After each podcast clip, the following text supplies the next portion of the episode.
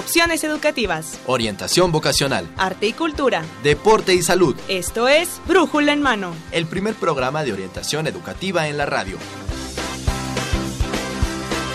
Una producción de la Dirección General de Orientación y Atención Educativa y Radio UNAM. Comenzamos.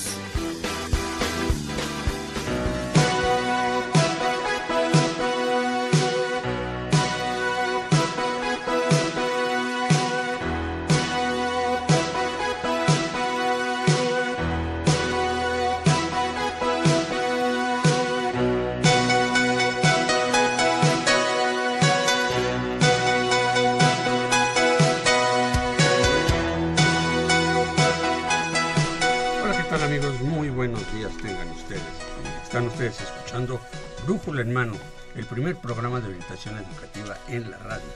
Hoy, lunes 10 de octubre de 2016, estamos transmitiendo el programa número 1058 con un tema candente que esperamos que les eh, agrade. Eh, permanezcan con nosotros los siguientes 50 minutos y bueno, pues tengo el agrado de presentar en los micrófonos a mi compañera, la maestra Evelia Valdovinos, quien es académica orientadora de la Dirección General de Orientación y Atención Educativa. Hola, Eve. Muy buenos días, gracias Saúl, gracias a todos los que nos acompañan. Comuníquese con nosotros, recuérdelo, el tema de hoy va a ser muy interesante. ¿Cuál es da, el tema? da mucho y es las elecciones en Estados Unidos, amenaza o solución. Sí, es un tema candente ahorita. Eh, bueno, yo en todos mis años de vida no había eh, visto tanto efervescencia por este tema, no sea realmente es un tema que nos interesa pues casi a todo el mundo, ¿no? la mayoría de, los países en el mundo. Y bueno, pues ahora lo vamos a tratar con una súper especialista en el tema que les presentaremos un poco más adelante. Y bueno, pues como ya es costumbre, eh, ¿en qué este, teléfono se pueden comunicar eh, con nosotros. Esperemos que se comuniquen con nosotros en el 55 36 89 89 o 55 36 43 39. También estamos en Facebook en Brújula en Mano, en Twitter en arroba Brújula en Mano y en internet www.radionam.unam.mx comuníquese con nosotros, le recordamos el tema, las elecciones en Estados Unidos, amenaza o solución. Y háganos llegar todas sus inquietudes, trataremos de darles una respuesta. Bueno, la doctora que viene hoy como especialista con nosotros. Pero por favor háganos llegar sus inquietudes y esté con nosotros. Bueno, pues este, y vamos a regalar libros, estén atentos un poquito más adelante, eh, después de nuestro eh, noticiero este, de orientación en corto, en el cual tenemos a Maxta González. Maxta, ¿cómo estás? Hola, ¿qué tal? Muy buenos días, muchas gracias a Llegando todos que nos escuchan. Rápido, barriendo. Rápido, como siempre. Maxta barriéndose, pero ya estamos aquí. Muy bien, y a Toño Peralta. Toño, ¿cómo estás? Saúl, Maestra Belia, Radio Escuchas, muy buenos días. Pues sí, llegando con una mañana fría, hoy lunes 10 de octubre. Y pues ¿Qué tenemos, el día de hoy? El día de hoy tenemos muchos cursos, talleres, actividades y muchas cosas más, Toño. Así que arrancamos con orientación en corto.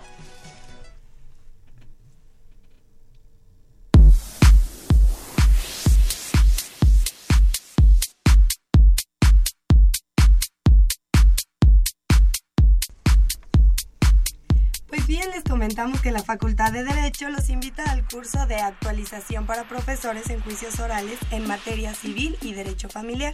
Esto inicia el día de hoy, así que dense prisa para hacer todo su registro. Y para quienes cuidan su peso, la Facultad de Medicina los invita al curso Cambio en el estilo de vida para evitar sobrepeso y obesidad pues tiene un costo de 500 pesos, pero pues qué, buen qué mejor inversión que esta para quitarnos unos kilitos de más. Claro que sí, vale mucho la pena. Y siguiendo este tema, el programa universitario de alimentos espera su presencia en los cursos de manejo higiénico de alimentos basado en la norma oficial mexicana 251 y al de alimentación para el deportista. También temas muy interesantes. Y vamos iniciando la semana, pero el viernes los espera el ciclo de conferencias El Universo los viernes. Recuerden que habrá observación con telescopios y pues si este clima nublado lo permite, ahí estaremos. La entrada es totalmente libre. Así es. También la Dirección General de Divulgación de la Ciencia los invita a la cuarta fiesta de las ciencias y las humanidades. Esto va a ser el día 21 y 22 de octubre. Tienen tiempo para conocer más en www.dgdc.unam.mx. Les repito, www.dgdc.unam.mx.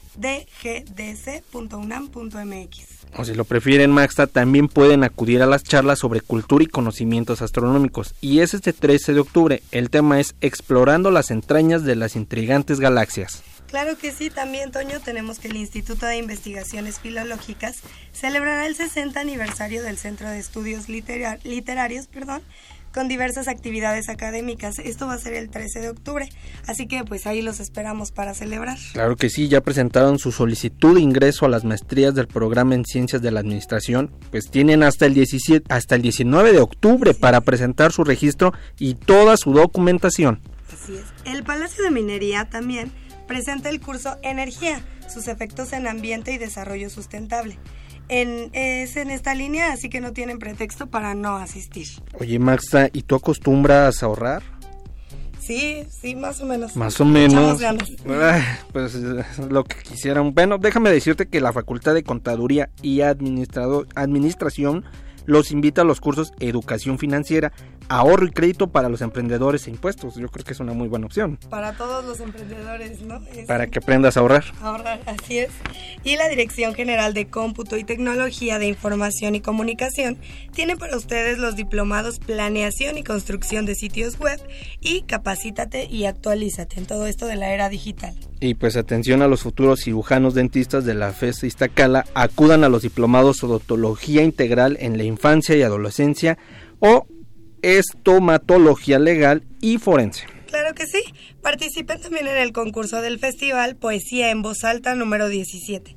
Si quieren conocer más, pueden entrar a www.casadelago.unam.mx. Todo esto es referente a la Casa del Lago claro que sí, Max, y conozcan la programación de la barra de programas educativos de Mirador Universitario todos los días de 9 a 10 de la mañana en el canal 30.2 y en el en les doy la página porque es una página de internet mirador.cuaed.unam.mx. Claro que sí.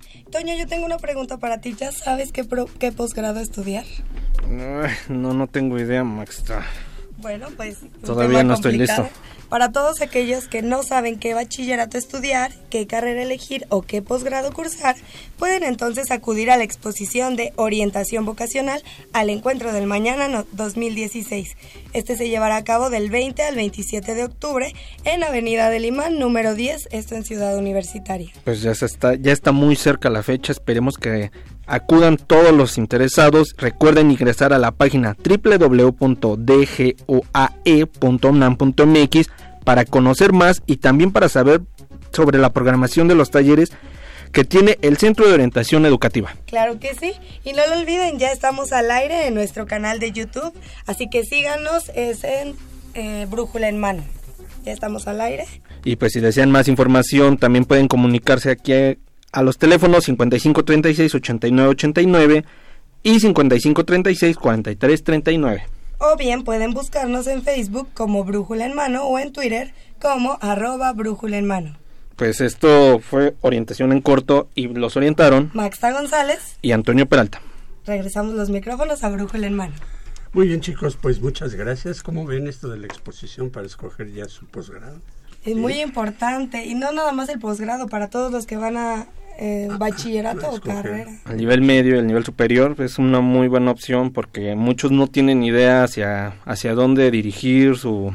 Sí, es una exposición vocacional muy, muy grande. Tú participas ahí también, ¿verdad? Sí, es una gran exposición donde nos visitan muchos bachilleratos, muchos chicos de secundaria que están eh, prontos a salir y que pueden ver, revisar en un solo evento diferentes opciones. Claro. Y que de tanto el sistema este público, como, privado. eso es lo importante que hay muchas instituciones que nos visitan, así que pues hay opciones para todos. Claro, y lo importante que no olviden registrarse www.dgoae.unam.mx. Muy bien, chicos, pues muchas gracias. Estamos ya listos para eso. En la próxima semana vamos a tener un programa referente a esa exposición. Claro, escúchenos y pues muchas gracias. Y bueno, Eve, pues este tenemos un, un spot, una de la cuarta Feria de Ciencias y Humanidades que nos mandó la Dirección General de Divulgación de la Ciencia. Vamos a él. Vamos allá. Nosotros ponemos los experimentos, el rally científico, la música y a los investigadores. Tú solo trae a tus amigos. Cuarta Fiesta de las Ciencias y Humanidades, 21 y 22 de octubre. Síguenos en Facebook y Twitter como DGDC UNAM y en dgdc.unam.mx diagonal la fiesta. ¿Qué tiene que ver la ciencia con la música? Cuarta Fiesta de las Ciencias y Humanidades, 21 y 22 de octubre. Música, experimentos e investigadores. Síguenos en Facebook y Twitter como DGDC UNAM y en dgdc.unam.mx diagonal a fiesta. Muy bien, chicos, pues ya estamos aquí de regreso y bueno, pues vamos con nuestra entrevista que es el plato fuerte de nuestro programa. Y bueno, pues tenemos aquí, tenemos el honor de tener en nuestro estudio a la doctora Paz Consuelo Márquez Padilla. Ella es doctora en ciencia política con especialidad en relaciones internacionales por la UNAM, es maestra en sociología por la Tulane University y en ciencias políticas por el MIT, Massachusetts Institute of Technology. Y es integrante del área de estudios de la globalidad, trabaja temas relacionados con el federalismo, la democracia, el neoconservadurismo y la justicia internacional. También es profesora tutora en el posgrado de la Facultad de Ciencias Políticas y Sociales de la UNAM y miembro del Sistema Nacional de Investigadores Nivel 1. También, tiene un libro sobre justicia internacional y, es editora en jefa de la revista Norteamérica. Muchas gracias, doctora. doctora, bienvenida. Muchas gracias por, por, estar aquí. Gracias por la invitación. Y en un momento tan álgido acaba de pasar el segundo debate tenemos mucho que platicar, doctora, pero ahora sí que pues vamos desde el principio, ¿no? Eve. ¿Cómo y por qué surge un candidato como Donald Trump y en qué contexto internacional se da, doctora? Yo creo que esto es muy importante, que nos demos cuenta que en, en, todo el mundo, en la mayoría de los países, estamos encontrando un rechazo hacia la política. Entonces, este es algo fundamental que obviamente va a ayudar a Donald Trump. O sea, la gente en, España, en, Brasil, en, Francia, en todos lados hay como este rechazo hacia los políticos y quieren ver un cambio, sí, quieren ver un cambio. En, México lo tenemos, o sea, en todos lados y tenemos que entenderlo así, ¿no? En, mismo Estados Unidos, eh, por ejemplo, hay mucho rechazo hacia, hacia el Congreso Congreso. Entonces, esto existe por un lado. Por otro lado, se ha dado en los Estados Unidos una gran concentración de la riqueza. El punto 01% tiene, eh, eh, aprovecha como el 60% de, eh, de los beneficios de esta sociedad y no se está repartiendo y eh, los tampoco los salarios han aumentado recientemente en los Estados Unidos. Entonces, sí vemos que hay varios grupos que están molestos, que están enojados y esto lleva a que surgieran candidatos como el mismo Sanders, que nadie pensaba que podía llegar a tener ese apoyo y que los millennials apoyaron muchísimo, ¿no?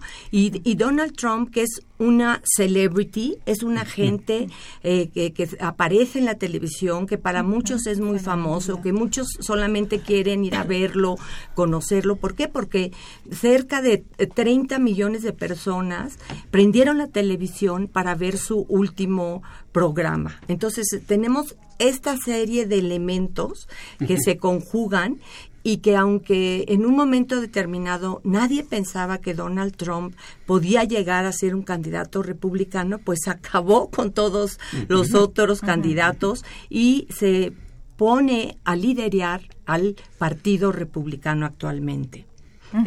y por otro lado, tenemos también la globalización con la globalización hay perdedores y hay ganadores. Entonces, si hay sectores de las economías que se van a desarrollar más y hay otros que no se van a desarrollar, que van a perder, que tienen que hacer una transformación y también por la misma tecnología. O sea, también se ha tratado de eh, culpar todo en la globalización y en realidad también es que los avances de la tecnología van creando un grupo de desempleados, ¿no? Entonces sí vemos una serie de grupos que, están enojados, que están molestos y que eh, dicen ellos quieren un cambio.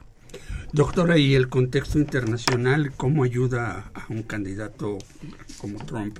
Bueno, veamos lo que sucedió en Inglaterra. ¿Qué pasó? O sea, la gente votó por el Brexit, o sea, salirse de la Unión Europea. Este experimento político, social, económico tan interesante que se venía dando en Europa, eh, de repente las encuestas decían que no podía ganar el Brexit, que no iba a salir Inglaterra, y sin embargo sí sale, ¿no? Entonces sí tenemos que considerar esto, además, por otro lado, de las grandes migraciones que se están dando en Europa.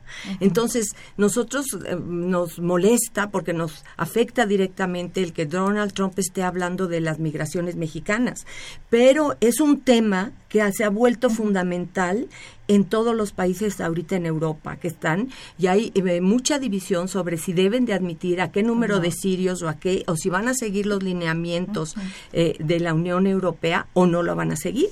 Y por eso fundamentalmente por, por la migración yo creo que votaron eh, para salir de, de la Unión Europea en Inglaterra. No, pues es muy trágico esto, pero... Y dentro de Estados Unidos, ¿quiénes apoyan a Donald Trump y quiénes a Hillary Clinton? Bueno, aquí vemos esta, esta gente que está molesta. Eh, sobre todo es el hombre blanco, trabajador, viejo, digamos, de más de 60 años. ¿Por qué? Porque estos, eh, de alguna forma, la economía se transformó por la misma tecnología que decimos, por la globalización, todo esto, y muchos de ellos se han quedado sin empleo o muchos de ellos tienen miedo de que no les vayan a, pagar sus beneficios sociales. ¿Por qué? Porque muchas veces hay la idea de que son los migrantes los que se están llevando todos esos beneficios, lo cual es una gran mentira, porque no se les da estos beneficios. Es más, estos migrantes indocumentados pagan impuestos. ¿Por qué? Porque a la hora que uno compra cosas en Estados Unidos hay ciertos impuestos que se, que se están pagando y sin embargo no están recibiendo estos beneficios en salud, en, muchas veces ni en educación, en, muchas áreas no los están recibiendo. Pero sin embargo, el americano eh, medio, este hombre blanco, tiene esta idea. Esto lo logró capturar mucho el, el, Tea Party, ¿se acuerdan? Este movimiento eh, que, que tuvo mucha importancia. Y yo creo que esa es la genialidad de Trump, que capturó este descontento del Tea Party, como que otros lo ignoraron y decían no es importante, no es gente educada, no es gente... No, pues sí es gente que tiene un peso, que es importante y que se está movilizando. Y eso es el temor, ¿no? Y, en, bueno, debemos saber que los dos candidatos son los, los que menos le gusta a la gente. Nunca había habido unos candidatos que tampoco les atrajera a la gente. Eh, ¿Qué quiere decir esto? Que casi fundamentalmente la gente va a votar o en contra de Trump o en contra de Hillary. Pero esa, esa gran movilización, por ejemplo, que logró Obama, no se va a dar. Va a ser, si hay una movilización es para votar en contra de uno de los dos, pero no tanto porque nos estén presentando un gran proyecto político. Claro. ¿Y quién apoya a Hillary? Para, Hillary son sí la gente que cree en, en el legado de Obama, sí es muy importante que ellos se dan cuenta que si llega eh, eh, Trump, va a echar para atrás todo el gran legado de Obama. Por eso es que tanto Obama como su esposa Michelle han salido a defender, porque se dan cuenta que sí puede echar muchas cosas, puede de verdad cambiar la cara de los Estados Unidos eh, este candidato si llega a ser presidente, ¿no? Entonces, sí votan más, por ejemplo, las mujeres, las mujeres están por Hillary. Yo creo que también muchas mujeres republicanas em, vieron las últimas grabaciones que salió con las declaraciones tan molestas de Trump sobre las mujeres, constante, eh, exacto.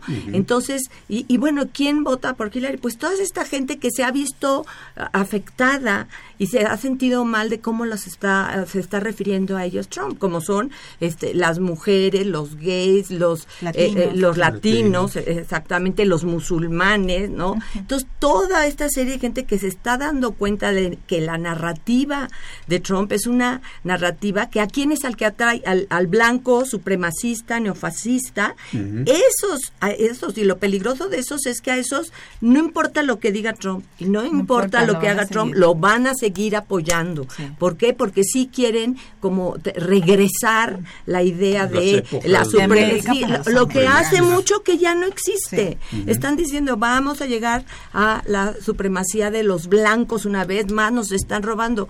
Pues les tengo noticias, Estados Unidos cambió y ya es un país multicultural, Multicultural, eh, sí. fundamentalmente. Bueno, claro. de hecho siempre lo ha hecho porque son las migraciones, pero son a las últimas migraciones a las que siempre atacan, ¿no? Entonces, es el candidato realmente que considere esta idea multicultural que va a tener un importante eh, eh, efecto, yo creo. Y es esta la fuerza que ha tomado Trump, ¿no? Sí, sí, es sorprendente, tremendo. ¿no? O sea, el, el Ajá. problema no es Trump, sino toda la gente que vemos que está siguiendo estos Claro. preceptos de Trump. Y ¿no? que yo creo que lo delicado es que mucha gente no dice que sí le gusta com- lo que dice Trump, Ajá, pero sin ajá. embargo sí le gusta. Eso es muy delicado, muy peligroso. Bueno, ¿qué nos ha pasado en muchas de las escu- encuestas en, los- en el mundo? Que, que mucha gente, la gente no dice en la encuesta lo que realmente está pensando. Entonces, ¿cuántos hay que no, mm, que No. consideran que es politically incorrect decir que están en contra de los migrantes, pero están en contra de los Aun migrantes? cuando sean los mismos migrantes. Aun- no. Ah, sí, claro, Ah, bueno, sí. de- sí. de- hay un sí. grupo de... Claro, el, el migrante, hasta el migrante de origen mexicano, pero que ya ya es se estadounidense, siente. ese no piensa igual que el migrante indocumentado. No, no. Eso siempre ha sido un gran error. Bueno, que afortunadamente ya con los estudios nos hemos dado cuenta de esta gran diferencia entre los dos grupos. El, el, el México americano ve una amenaza con el migrante que está llegando. ¿Por qué? Porque va a aceptar salarios Ajá. más bajos. Esto sí es Claro. un hecho. Sí, así es. Sí, ya hace rato lo platicábamos, o sea, el problema, eh, digamos que el voto duro de cada uno está como muy manifiesto, ¿no? Y quizás Hillary tiene pues un porcentaje más grande que Trump ahorita, claro. pero los indecisos, ¿qué va a suceder con ellos, no? Que en determinado momento sí voten por Trump y, y bueno, va a ser catastrófico. Yo creo que si votan, si hay una gran votación, eso es lo que es muy importante, que, que vean los latinos, o sea, por ejemplo, eh, el voto latino que sea muy importante, que realmente vote, porque en realidad siempre son como 24 millones que de- podrían votar y en realidad votan como la mitad, como Ajá. 12 o menos. Entonces, que estos se movilicen, que realmente se den cuenta, porque no solamente van a discriminar contra los indocumentados, eso que quede claro, van No, a discriminar to- contra to- todo el que los tenga unas características físicas de mexicano. Entonces no importa que ellos digan yo soy ame- eh, americano, eh, no, no. pero la- va a haber esta idea de checar a la gente que parezca eh, latina. Entonces, Sí. Doctora, ¿y por qué México se torna tan importante en esta elección? ¿Cuál es su punto de vista? Yo considero que eh, precisamente el discurso populista de Trump logró capturar el descontento en esta idea de la migración y de México. Son los dos puntos. O sea, él, eh, en los discursos eh, populistas se busca un elemento que es el, el que provoca todas las crisis económicas, todos los problemas, todo, y que al, al cambiar eso todo se va a solucionar. Esto es una eh, simplificar lo complejo que es el, el mundo y lo complejo de las relaciones económicas y sociales, ¿no? Entonces yo creo que al- eh, esto ha hecho normalmente sí nos pasaba a los especialistas de Estados Unidos que decíamos a ver van a hablar de México eh, en estas elecciones en- van a- y nunca hablaban de. México, o sea no era nada, aunque era decía bueno ahora ah, y alguien nos decía es es mejor que no hablen porque cuando se vuelve Cuando importante un país es es porque hay un rechazo muy fuerte detrás, ¿no? Y entonces, ahorita, pues sí, ha simplificado Trump diciendo todos los problemas se van a, a- a solucionar si cambiamos el NAFTA, si lo quitamos el NAFTA, es el peor tratado del mundo para Estados Unidos y los migrantes voy a regresar a los eh, 11 millones de indocumentados, ¿no? Entonces, yo creo que ese es un problema de que simplifican las cosas y esto le parece atractivo a la gente. ¿no? Claro, y si ese tratado de libre comercio es para Estados Unidos este eh, está en contra, o sea, eh, eh, para ellos no es tan benéfico, por eso, porque ambos candidatos han manejado esta cuestión de que a lo mejor cancelan el Tratado de Libre Comercio, ¿no? Claro. Yo sí creo, vuelvo al punto que mencionaba al principio, vemos que en todo el mundo hay esta esta idea de regresar al proteccionismo, de, ver que a, través de la globalización de tantos tratados se han afectado eh, los intereses nacionales. Y esto es muy delicado porque cuando los países se vuelven, vuelven tan proteccionistas es también cuando existe una mayor posibilidad de conflicto. Antes de la Segunda Guerra Mundial existía un gran eh, proteccionismo. Entonces eh, yo no veo nada bueno en una posibilidad de que los países se cierren y, que, y que no traten de tender puentes con los otros países. Yo creo que, que ver el Tratado de Libre Comercio, muchas veces aquí en México hay los que criticaban terriblemente al tratado y, y, no dejan nada de él y creen que todo lo ganó Estados Unidos. Bueno, pues ah, ya vemos ahora que Estados Unidos está diciendo lo contrario. Yo creo que ninguno de los dos países lo hizo por bueno, los dos países lo hicieron porque iban a ganar, porque sus intereses se iban a beneficiar. Y de hecho se han beneficiado, se ha beneficiado todo México como nosotros hubiéramos querido, no, se han beneficiado mucho más todos los sectores exportadores y sobre todo los estados del norte que tienen, cuenta con una infraestructura que es más fácil para ellos comunicarse con los Estados Unidos, ¿no? Pero Estados Unidos también no entró por, bueno, como le digo, entró porque necesitaba entrar. ¿Por qué? Porque sus productos ya no eran competitivos. Entonces entra en una interconexión, en una producción que eh, se liga en toda América del Norte y que hace sus productos mucho más competitivos. ¿Por qué? Porque de alguna forma sus productos pueden, de hecho, competir con los mejores productos del mundo, cosa que no estaba pasando antes del Tratado de Libre Comercio. Ahora, si ellos tratan de cambiarlo, pueden cambiarlo, sí pueden cambiarlo. Si llega, hay muchas cosas que Trump puede hacer si llega. Con, sobre todo con las órdenes ejecutivas, las llamadas órdenes ejecutivas, que son órdenes que puede dar el presidente de los Estados Unidos y cambiar eh, una situación o una política, el Obamacare, todo esto. No quiere decir que se va a quedar así. ¿Por qué? Porque estas órdenes ejecutivas no son definitivas hasta que no son leyes aprobadas por el Congreso. Sin embargo, de alguna forma sí puede sí él va a poder hacer muchísimos cambios. entonces solamente que los pesos y contrapesos del sistema político estadounidense entren se pueden balancear estas cosas que el Congreso intervenga que empiecen a salir los grupos de exportadores de, Estados Unidos que se han beneficiado con este tratado para defender esto no eh, por ejemplo hay eh, hay un estudio del Wilson Center que les recomiendo porque ahorita va a estar sacando información y ahí dice que hay 5 millones de trabajo que se están ligados a las exportaciones de Estados Unidos, entonces a México. Entonces esto es muy importante. O sea, sí es cierto que ahorita hay un, un, superávit, o sea, México les vende más a los Estados Unidos, pero Estados Unidos le vende muchísimo a México, vende mucho más que a la Unión Europea y otros lugares. Y eso parece que lo, lo, ignoran y nadie habla de eso. Eso es lo que es increíble. Somos un socio comercial muy importante para los Estados Unidos, no nada más eh, México está ganando, Estados Unidos está ganando también mucho. Y somos un trampolín también para eh, meter este, productos. productos a otros países, ¿no? Claro, claro, o sea, tanto eh, México ha abierto sus tratados con otros países como otros países a través de México y pueden llegar más fácilmente a los Estados Unidos.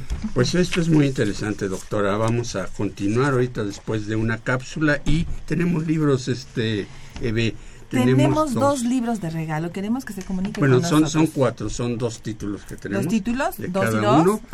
el primero es Sor Juana Chamana. Eh, este libro es del doctor Enrique Flores, del Centro de Estudios Literarios. Y el siguiente título es son Los, tres. rostros del Quijote, de la doctora Gabriela Nava. Del Centro de Poética, ambos son del Instituto de Investigaciones Filológicas y agradecemos a nuestro contacto la maestra Consuelo Méndez Tamargo del Seminario de Hermenéutica que nos proporciona estos ejemplares. Háblenos, tenemos una pregunta para que se ganen estos libros, este, ve, a ver. La pregunta Ah, es... En ocasión de este Miguel de Cervantes y Saavedra, ¿cuál es? ¿Cómo se le conoce también a Miguel de Cervantes Saavedra? Llámenos Su- para que se pueda... Su apodo, sí. Su apodo. Bueno, ¿Sí? muy bien, pues márquenos qué números tenemos. Los números a los que se puede comunicar son el 55 36 89 89, 55 36 43 39. También estamos en Facebook a través de Brújula en Mano y en Twitter arroba Brújula en Mano, www.radiounam.unam.mx. Muy bien, pues vamos a una cápsula y regresamos. A ver, ¿qué es lo que opinan los universitarios acerca de los candidatos que van a llegar a la presidencia en Estados Unidos? Y me encuentro con René Rojas. Y también con Aida Fonseca. René. ¿Cuáles son las propuestas que tienen los candidatos de la presidencia de Estados Unidos? Pues mira, este, yo solo conozco dos propuestas. O sea, creo que es como lo más global, o sea, el muro de Trump, que quiere que pues paguemos nosotros también por ello y la verdad, pues si él va a poner su muro, pues que lo pague él. Y aparte yo creo que lo de frenar la inmigración, pues no es un punto muy como... mm, o sea, yo no creo que eso sea muy cuerdo, ¿sabes? Porque pues mucha de la mano de obra de Estados Unidos es de afuera. Entonces no creo que ni le convenga ni nada, porque imagínate, a un brasileño, a alguien de Venezuela, a alguien de México, le pagan menos, siempre allá. Y pues si la mano de obra va a estar al mismo costo, no creo que alguien de Estados Unidos pues lo haga por el mismo precio que un mexicano. Entonces van a subir pues los precios de la mano de obra si sacan a todos, etcétera, etcétera, y no creo que pues sea muy buena idea. Y Hillary, por otro lado, pues entre comillas, es como la opción más buena, pero pues hay que contemplar que no es blanco y negro, o sea, es como una escala de grises. O sea, Trump lo vemos como súper negro, ¿no? O sea, sin... bueno, eh, comentario racista, claro, no, no es cierto, no, sin racismo, o sea, este, y Hillary pues es como un gris Oxford, o sea, es como más acercado hacia el blanco, pero pues bueno, manejando como blanco bueno y negro pues malo, ¿no? Este, y pues Hillary apoya que se siga la guerra, o sea, es pues ilógico que vaya a crear como paz eso, aparte pues cosas así. Ok. ¿Y tú conoces las propuestas que tienen los candidatos presidenciales? Pues en sí, nada más como que la del muro, y eso ha sido por como la gran burla y controversia que ha generado. Ah, ok. Entonces, este, pero, o sea, sí lo siento muy ilógico, lo mismo de eso de los, mina- los migrantes, porque básicamente es un país que fue formado por migrantes, entonces es como un tanto absurdo. Y, por ejemplo, de la otra candidata, siento que sigue como por la misma línea. O sea, no es como que nos vayan a beneficiar en ninguno. O sea, nadie va a ver por nosotros, básicamente, de ellos dos. Uno es como que nos iría muy mal y el otro es como seguiríamos. Como, siento que sigue por la misma línea que se ha manejado. No siento que vaya, ay, sí, vamos a ayudar a los de otros países. No, para nada. Ok, ¿y crees que estos cambios eh, que vienen para México con la llegada del nuevo presidente nos afecte? Somos, o sea, no solo es porque sean como vecinos, sino que en sí hay muchos trabajadores allá, pues depende mucho en quién vaya a quedar porque pues mucha, bueno, buena parte del dinero que llega a México no solo es el petróleo, sino que también el trabajo de los migrantes allá, que todo lo terminan mandando para acá y viven en condiciones infrahumanas. Entonces siento que sí vendría afectando, sacan a los migrantes y siento que sí afectaría de una manera radical. Yo sí. Ok, pues muchísimas gracias chavos por su opinión. Regresamos hasta la Colonia del Valle en las instalaciones de Radio UNAM y seguimos en el 860 de amplitud modulada en Brújula en mano. Muy bien, amigos, pues ya estamos de regreso. ¿Y ¿Qué, qué les pareció la opinión Eve, de estos chicos? Me parece que hay poca información como clara de lo que están proponiendo ambos candidatos, que todavía es como muy sesgada quizás o muy parcial de lo que ellos dicen, como por ejemplo esto del muro es lo único que conozco de Donald Trump, pero ¿qué propone Hillary Clinton? ¿Cuál es la plataforma en general? Creo que ahí hay poco Pues conocimiento. yo creo que la doctora la Paz viene. Consuelo Márquez Padilla nos puede ayudar en esto. Y vamos tratando de una vez lo del muro, doctora, ¿qué le parece? Pues sí, eh, lo del muro eh, está calculado que costaría 2.3 billones de dólares construirlo. O sea, es una cosa muy difícil, es una cosa que va a ser en, partes montañosas y en partes de desiertos. Eh, y no solo esto, sino que para mantenerlo sería como 50 millones de dólares al año. Claro, uno no puede construirlo y ahí dejarlo, sino que tiene que estar realmente eh, logrando es una esto. Barbaridad. Es una barbaridad, pero fíjense que volvemos al contexto internacional. Han tratado de hacer muros ahorita en, en, Polonia, en áreas, muchos países de Europa ya están poniendo estas, estas muros o rejas para no permitir la migración. No es algo, aunque a nosotros nos suena totalmente descabellado, pues es algo que es como una estrategia. ¿Por qué sería, considero muy mala en el caso de México? Porque en realidad está donde funcionan más, por horrible que parezcan, pero donde funcionan más es donde hay áreas eh, con mucha población, ¿no? Entonces, si eh, ahorita los migrantes, si los tienen un, de Siria, los tienen en un lugar, pues sí pueden poner eh, ahí una barda real, y realmente, pues sí lo, logran frenarlos. Pero en el caso de, México, hay áreas que no hay población y todo esto, y que son más de 3.000 kilómetros de frontera, bueno, pues hay miles de áreas donde pueden pasar, ¿no? Este, por otro lado, también hay muchísimos indocumentados que van, eh, que ellos pasan con, eh, documentos y posteriormente se quedan, lo que, ajá, exacto, y posteriormente se quedan em, más tiempo. Entonces esta muralla, pues no, realmente no, no les hace solamente el cruce, quizás, o sea, pero la migración ilegal continuaría. Claro. ¿Y, y por qué existe esta esta migración? Esto porque hay un hay un imán que está jalando, o sea, hay una oferta de fuerza de trabajo en Estados Unidos.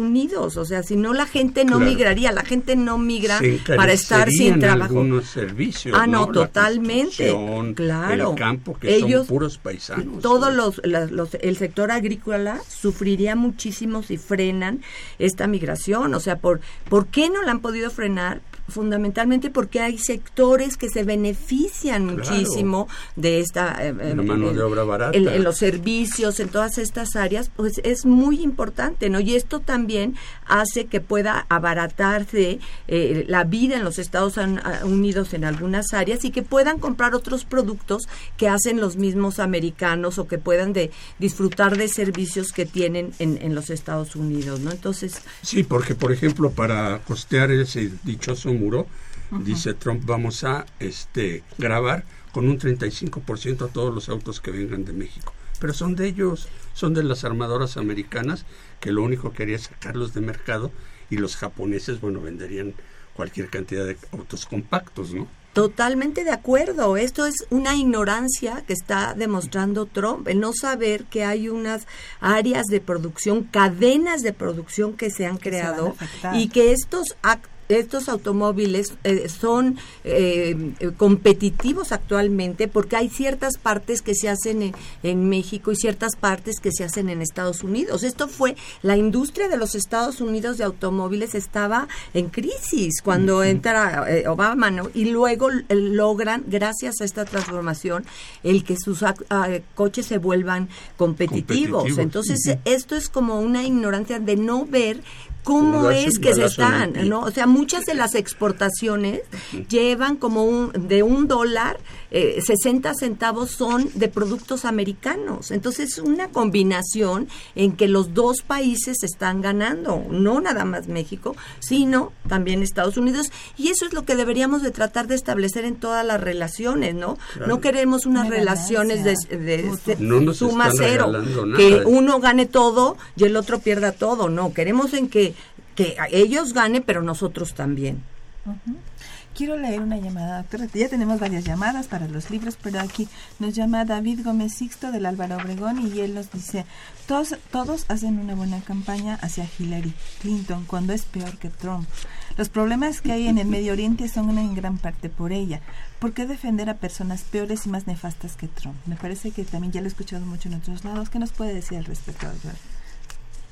Bueno, yo creo que aquí sí es, es muy importante ver cuáles son las políticas o, o la narrativa de Trump. Y la narrativa de Trump ha sido una narrativa de división, de atacar a las minorías. Pues Hillary no ataca a las minorías. Ella está hablando de, de una reforma migratoria Tampoco puede, no quiere decir que van a dejar las fronteras totalmente abiertas, porque eso no lo puede hacer, porque tampoco el ciudadano estadounidense quiere eso. Sin embargo, ella, ella, yo sí considero que ella a lo largo de su historia ha ido luchando. Yo creo que ella es el cambio. Ella es eh, el cambio realmente que, pero que se ha venido. Un cambio no sucede en, en cuatro años. Un cambio sucede en mucho tiempo. Y yo creo que hoy, con el presidente Obama, Estados Unidos es un mejor país de, alguna forma, en Estados Unidos la gente no tenía seguro de salud. ¿Y por quién se preocupó Obama? Por los menos eh, privilegiados, por los más pobres, para que pudieran tener seguros de salud. ¿no? Y, y, eh, lo primero que quiere hacer Trump es quitar este seguro de salud. Entonces son los beneficios que ha podido hacer. Eh, y en cambio, Trump, si yo vuelto a ver cuando a él le dijeron, cuando Khan el papá de, eh, del hijo musulmán que murió en batalla defendiendo a Estados Unidos, le dijo, ¿usted qué ha hecho? ¿Qué ha hecho por su país? ¿Usted no ha hecho realmente qué ha, ha sacrificado? Y él dice, yo he sacrificado porque he creado muchos eh, muchos trabajos. Eso no es sacrificar, eso pues, es eso es crear trabajos para ganar él más dinero y lo ha logrado. Ya, y, eh, tiene mucho dinero, pero yo en realidad en su historia no veo algo que me haga pensar que él va a ser un mejor Estados Unidos. O sea, realmente él ha ganado muchísimo dinero, pero también ha perdido muchísimo y cuando ha perdido no ha pagado impuestos y, eh, y ha hecho que los pequeños productores que a los que él les debía dinero no les pagó. Entonces, yo no creo que Hillary sea eh, realmente una santa tampoco y que con Hillary a México le vaya a ir perfecto. No, ¿Por qué? Por esta tendencia que ya les dije que hay en relación a cortar la migración y a cortar los tratados de libre comercio. O sea, van a estar más duros en estas áreas cualquiera de los dos que quede, pero yo creo que una tiene una capacidad política de, de tratar de negociar y de tratar de oír a todas las partes que no encuentro que la tiene Trump. Pero bueno, pues aquí es de, decisión cada quien. La, mandan felicitar varios de nuestros radioescuchos, Daniel Gómez, Ángel Cervantes, Rafael Horta, Raúl Horta, perdón. Muchas gracias. Y dicen que este que en un país como Estados Unidos podría ser que Trump tuviera ventaja porque es más mediático. ¿sí? Y también dice que este que nos que gracias eh, por su plática nos clarifica el panorama en, en derecho internacional y una última dice que reconocer el derecho de las mujeres a imponer se les toca en todos los lugares porque se acusa a estos dos títeres de la política de, las, de que las mujeres solo son atropelladas. No entendí También muy bien. Dicen, nos dicen que la dejemos hablar. Sí, que la dejemos hablar. O sea, sí, yo no los he dejado hablar a, ustedes. Pero ah, queremos decirles a nuestros radioescuchas que estamos regalando, por cortesía de la doctora, tres ejemplares de la revista Norteamérica. Así que, por favor. De la cual ella es editora en jefe. Muy bien, doctora. Y bueno, pues a ver rápidamente para aprovechar el tiempo.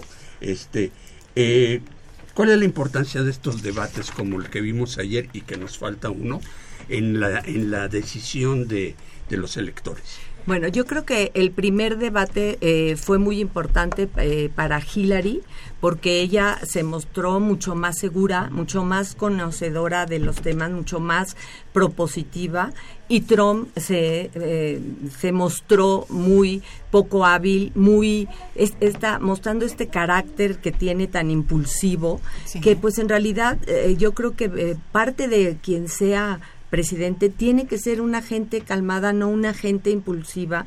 ¿Por qué? Porque va a haber la mayoría de las veces decisiones muy importantes que otros líderes del mundo este, le van a plantear cosas duras, lo van a criticar, lo y, y él tiene que tener esa capacidad de no tomarlo todo personal y de poder tener unas decisiones balanceadas, ¿no? Y no como el caso de Trump, que cualquier cosa que le dicen reacciona y, trata de morder, ¿no? Inmediatamente y todo eso. Ella ahí mostró tener una mayor ecuanimidad y, ser así. Después de este primer debate, eh, se viene ahora sí que el debacle cuando eh, salen estas tapes donde estas cintas donde eh, él dice todas las cosas que le harían las mujeres y en una forma muy vulgar y desagradable y muy ofendi- ofensivas para cualquier mujer en el Que mundo. desde antes lo- los videos donde menosprecia a la ex Miss Universo también. Claro, que, muy- que, claro. eh, eh, que es muy fuerte, o sea, como decir que Mrs. Piggy y todo esto a una mujer, o sea, no tiene derecho nadie de faltar al respeto a una mujer y yo creo que si que si Estados Unidos ha hecho hay, hay cosas que nosotros podemos admirar y hay cosas que no podemos admirar de Estados Unidos tiene cosas buenas y cosas malas Claro. pero una de las cosas buenas es este respeto que ha logrado por las mujeres o sea Claro. las mujeres nosotros aquí en México mucho hemos logrado gracias la verdad a que somos eh, vecinos deEstados Unidos Sí. si fuéramos pa- vecinos de otros de otros países ¿no? donde las mujeres son tratadas de una forma tan discriminatoria tan mala tan que no les dejan hacer cosas ni trabajar en todo esto bueno nosotros sí nos hemos beneficiado. Entonces hasta ahorita es- eh, se está apoyando a las mujeres Hillary las ha apoyado yo yo siento que y en cambio Trump este pues realmente no no no ha hecho esto no entonces yo creo que eso es lo que es eh, muy delicado de él no entonces en el segundo debate en realidad un poco antes del debate se había venido esta debacle en que muchos republicanos decidieron que ya no lo van es una no crisis. obviamente aquí hay una crisis en el partido republicano. Una crisis pero hay que saber cómo entre la élite y las bases. Las élites la mayoría de ellos en- no las élites no lo apoyan. O sea están viendo por qué porque se están dando cuenta que cada vez dice una cosa o hace un comentario y, y- y afecta muchísimo la, la votación. Y, eh, y en cambio las bases muchas bases de, de la base dura del partido republicano es en la que lo está apoyando. Y que no importa lo que diga no importa los comentarios que haga lo van a seguir apoyando pero lo que tenemos que saber es que él ganó en las elecciones primarias con eh, 15 millones de votos, que eran muchísimos, rompió récord para estas elecciones en los republicanos. Pero para ganar una elección tienen que ganarse 60 millones de un promedio de 60 millones de votos. Entonces él no se puede quedar nada más eh, contento con tener a su base republicana dura de hombre eh, poco educado, viejo que, que piensa como él y, ajá, y que no no y que en realidad este eh, no tienen tampoco aprecio por la mujer que no se puede quedar con esa base. Tiene que tendría que traer estos los indecisos que decimos no ¿por qué? porque en realidad los par- el partido republicano y el demócrata realmente los los que se dicen republicanos y demócratas casi están empatados es un poco más de los republic- de los los demócratas perdón un poco más de los demócratas no pero son los indecisos los que tienen que que tratar de jalar esta gran cuidado, masa claro. de indecisos, como 30% más, que tienen que tratar de jalar, ¿no? Y, y si él sigue con estos errores, pues ¿qué ha pasado? Que muchos ya de la élite eh, republicana dicen, ya se estaba hablando de que si lo pueden quitar y sustituir, Ajá, que si el vice- vicepresidente Penn, que sería muchísimo mejor. Esto en realidad no es posible ya. Ya recordemos que ya se inició la carrera, ya hay en lugares, en estados que está votando la gente. Entonces ya ahorita, mm, o sea, sí existía, eh, eh, existe una regla que dice que pueden, en caso de que alguien se muera, en caso de que una cosa mayor, pero ya a estas alturas del partido, pues no pueden poner otro candidato. Yo creo Ya que no. ya sería casi imposible que, que hicieran esto. Pero aquí lo que está preocupando a los republicanos es que vayan a perder el, el- el Congreso, que ellos están dominando. O sea, es tan malo lo que, eh, ahorita la, la opinión sobre Trump que puede afectar hasta el Congreso, que pierdan eh, el Senado y el Congreso. Doctora, ¿y su pronóstico cuál es? Este, ¿Cómo están los porcentajes por uno por otro candidato? Bueno, ahorita están en eh, 48% por Clinton y 43% por Trump. O sea, sí está arriba eh, eh, Hillary, sin embargo, esto se mueve muchísimo. No, no nos olvidemos, estaba 10% y de repente empezaron a bajar. Y eh, también hay muchos de los swing states, los estados que, que péndulo que llaman, digamos, que se pueden ir de un lado a lado, otro. Recordemos que no es una votación directa, o sea, no es el voto popular el que el que va a ganar, sino en un estado con un voto de más nada más que tenga, se va a llevar el número de electores. Ahorita, eh, en este momento, eh, Hillary tiene aparentemente 264 votos electorales contra 221 de Trump. Y los que tienen que ganar son 270 votos. O sea, Hillary está mucho más cercana a esta. Pero yo la verdad este no creo que Hillary puede eh, cantar victoria. Tiene que ir muchísima gente a votar. Ella no tiene ese carisma. O sea, desafortunadamente eh, la, gente que va a votar por Trump lo encuentra más carismático y le gusta y lo acepta como es y van a ir a votar. esos, esos van a ir a votar. Mientras que las las de Hillary, si no va a votar mucho, puede ganar Trump. Entonces, debemos, eh, eh, yo creo que van a ser unas elecciones muy, muy cerradas y si no hay una gran votación por Hillary, ella eh, puede perder. Aunque ahorita, si sabemos que ahorita, dado este momento, podríamos decir que si fuera no hoy, podría ganar Hillary. Pero todavía pasan. Lo, lo que sucedió en Colombia, ¿no? Que realmente el sector que fue a votar, que votó por el no, Exacto. Este, a la paz con las FARC, pues era era mínimo, bueno, era más... Pero fueron a votar más ellos, eso es, eso es los otros no. Sí, entonces aquí lo que toca es que, por ejemplo, los latinos vayan a votar, los asiáticos vayan a votar, los afroamericanos vayan a votar, que muchas veces no van a votar. Entonces, eso es lo delicado, son... Eh, eh, lo importante es eh, que Obama sí logró que estas se hiciera una coalición de minorías y entonces él pudo eh, ganar. ¿no? ¿Por qué? Porque todos estos grupos, que los gays, las mujeres, los jóvenes y todos los, los jóvenes, no tiene tantos Hillary, eh, tiene que realmente Sanders, y él, ha apoyado mucho, pero lograr que esta gente que iba a votar por él se vaya y, y vote realmente, que salga a votar por Hillary. ¿Por qué? Porque está en juego muchísimo en esta elección. Es una elección eh, muy importante, yo creo, para los Estados Unidos. Doctora, vamos rápidamente a un spot sobre nuestra exposición de orientación vocacional y este Eve, ¿cuáles son los teléfonos donde se pueden comunicar?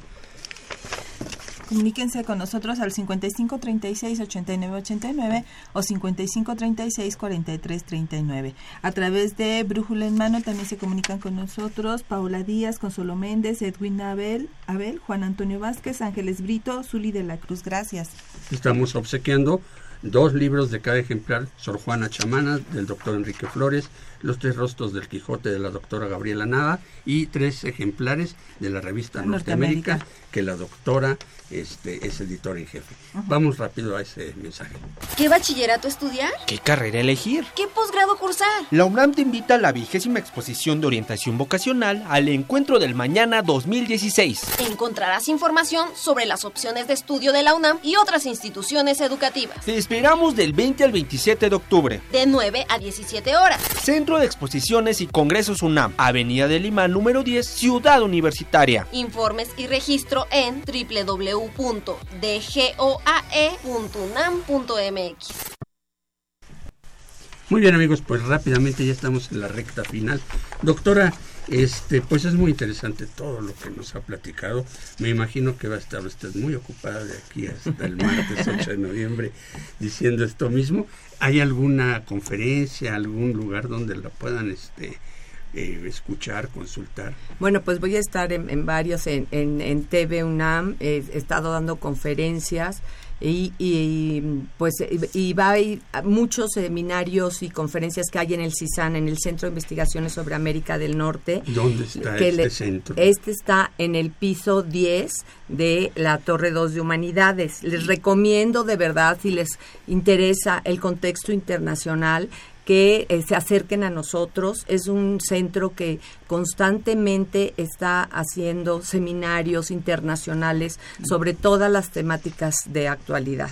¿No? Entonces eh, yo creo que eso es... Y entrando a su portal, ahí la pueden localizar a usted, pueden mandarle mensajes, en fin, ¿no? Claro que este, sí. Y enterarse de cuáles son las próximas conferencias. Sí, constantemente ahí, ahí sale lo que vamos a hacer en, el mes o así, o sea, todo el tiempo está saliendo. Doctora, ¿y alguna bibliografía este, para, para este, enterarse un poco más sobre esto, su revista? Pues, pues sí, yo les recomendaría la revista Norteamérica, les recomendaría este Voices of Mexico, mm. eh, también, esa es una revista de de artículos de difusión, que es como más em, actualizada, digamos.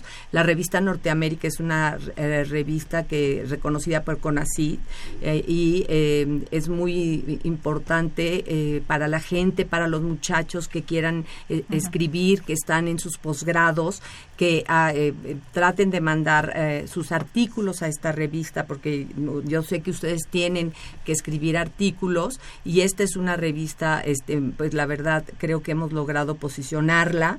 Es una revista joven, pero es, es importante que ha sido reconocida eh, entre los mejores eh, lugares de la editores. Claro. Eh, este, ¿cuál es el La dirección correo electrónica para que pueda entrar al CISAN, www.cisan.unam.mx y también está el blogspot de la página y el, eh, el, apartado de elecciones. Ahí pueden entrar y encontrar más información. Doctora, por último, ya para cerrar, ¿cuál es su balance final? ¿Qué, qué, qué, qué podemos esperar de estas elecciones que nos tienen tan preocupados a todos? Pues eh, yo creo que eh, finalmente eh, México ahorita eh, sí tendría que tener aquí una estrategia sobre los escenarios posibles. ¿Qué pasaría si gana Trump, que va a querer regresar a, millones, a 6 millones o más de migrantes mexicanos, de origen mexicano? Y esto obviamente afectaría a México. ¿no? Entonces, sí creo, mm, volviendo al punto antes, no es que no es que Hillary sea eh, muy buena y con eso México le va a ir perfecto, claro que no. pero por lo menos ella sí se está dando cuenta que es importante hacer una reforma migratoria. ¿Por qué? Porque si hay 12 millones de indocumentados, pues es un problema. Tienen razón, nosotros no lo, si nosotros tuviéramos 12 millones de indocumentados, es un problema y no podemos ignorarlo, ¿no? Entonces, yo creo que ahí lo importante es tratar de ver cómo se puede cooperar, cómo se pueden hacer eh, políticas que se complementen, ¿no? Cómo pueden ir trabajadores, por ejemplo, temporales eh, eh, en una época y cómo pueden estudiar aquí en México y tener los, sistemas de salud aquí en México, de alguna forma que, que los dos países se beneficien por esta fuerza de trabajo, porque aparte que no se nos olvide, la la eh, población de los Estados Unidos está envejeciendo. Y también nuestra población está envejeciendo. O sea, todos nosotros, nosotros mexicanos necesitamos a nuestros jóvenes, pero los americanos todavía los necesitan más porque su población está envejeciendo, ¿no? Entonces, ¿por qué no ver de esto como algo, una oportunidad realmente? Les ha faltado esa capacidad estratégica de ver esto, el, bono demográfico que tiene México como una oportunidad de que vayan, trabajen allá y regresen a México y vivan aquí con nosotros y tengan buenos trabajos. Pues doctora, muchísimas gracias por estar aquí en nuestros estudios, le agradecemos mucho su presencia. Ah, muchísimas gracias, y bueno, pues este, eh, ¿qué tenemos para la próxima semana? La próxima semana el programa es la elección de carrera y posgrado en la vigésima exposición vocacional al encuentro del mañana. Muy bien amigos, pues muchísimas gracias, gracias Eve, gracias doctora. Este, tenemos aquí ganadores, necesitamos escoger siete, pero bueno, eh, nos vamos, los escogemos fuera del aire. Este, los controles técnicos, agradecemos a Socorro Montes en la producción y locución, a Marina Estrella, a Eduardo Acevedo, a Maxta González, a Antonio Peralta, en la producción de TV en YouTube, a Miguel González y en los micrófonos, Evelia Valdovinos y Saúl Rodríguez. Nos vemos la, próxima semana.